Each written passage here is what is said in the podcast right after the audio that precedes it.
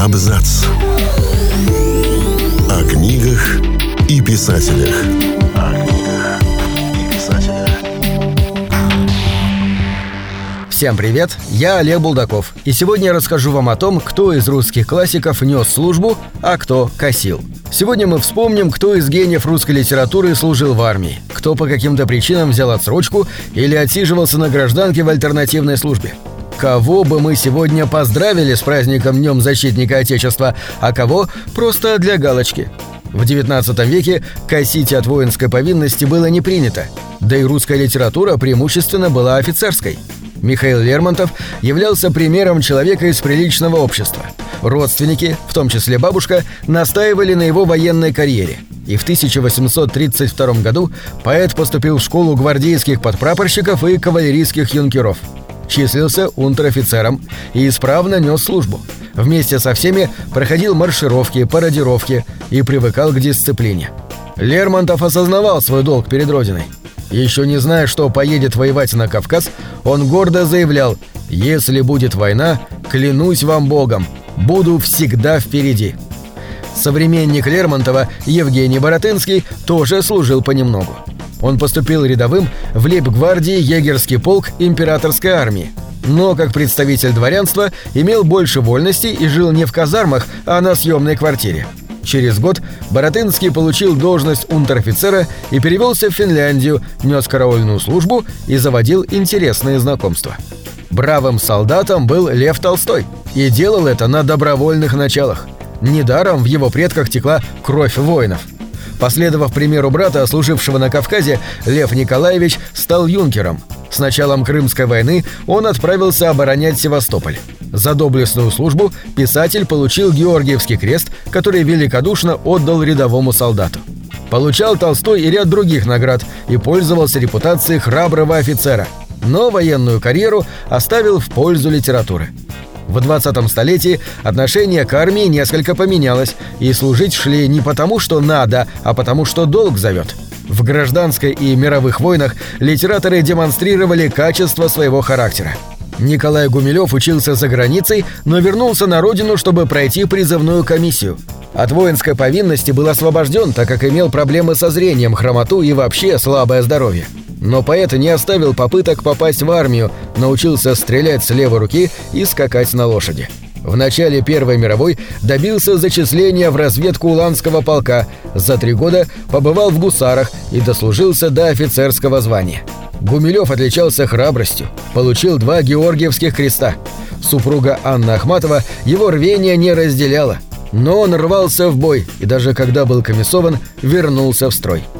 С началом Первой мировой Владимир Маяковский подал заявление о принятии его в армию добровольцем, но получил отказ.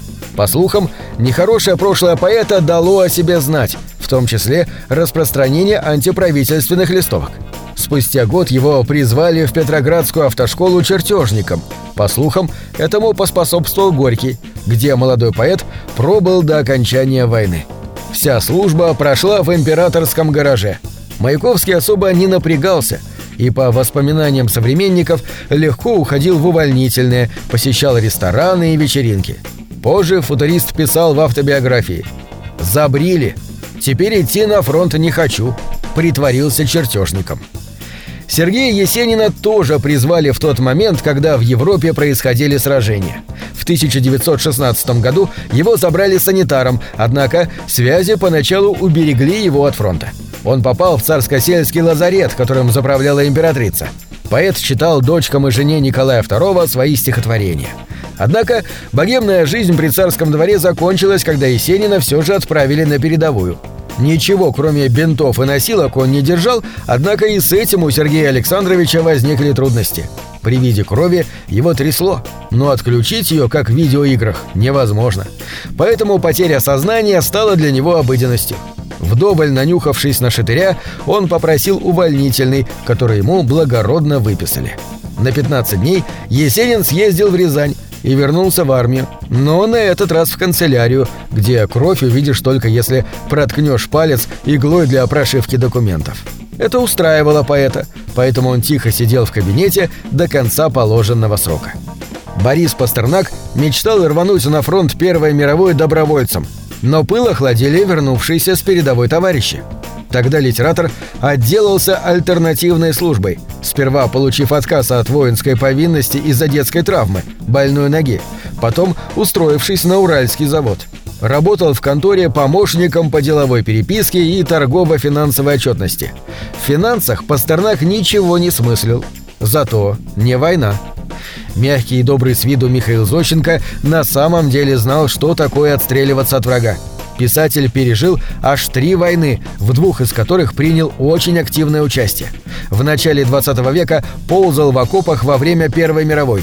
Ему дали звание прапорщика, а сам он об этом говорил так. В ту войну прапорщики жили в среднем не больше 12 дней.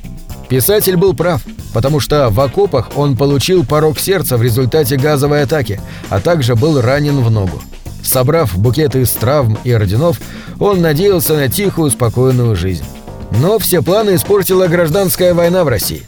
Недолго думая, Зощенко во второй раз отправился в самое пекло и продолжил воевать.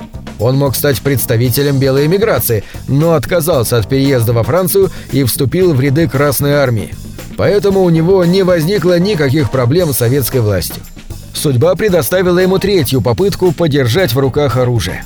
Сразу после начала Великой Отечественной войны Зощенко отправился в военкомат и подал заявление с просьбой отправить его на фронт как имеющего боевой опыт. Однако 47-летний ветеран получил отказ, оказавшись негодным к воинской службе по состоянию здоровья.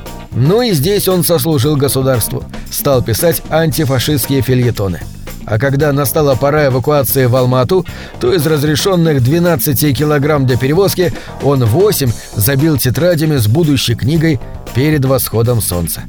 На этом все. Читайте хорошие книги.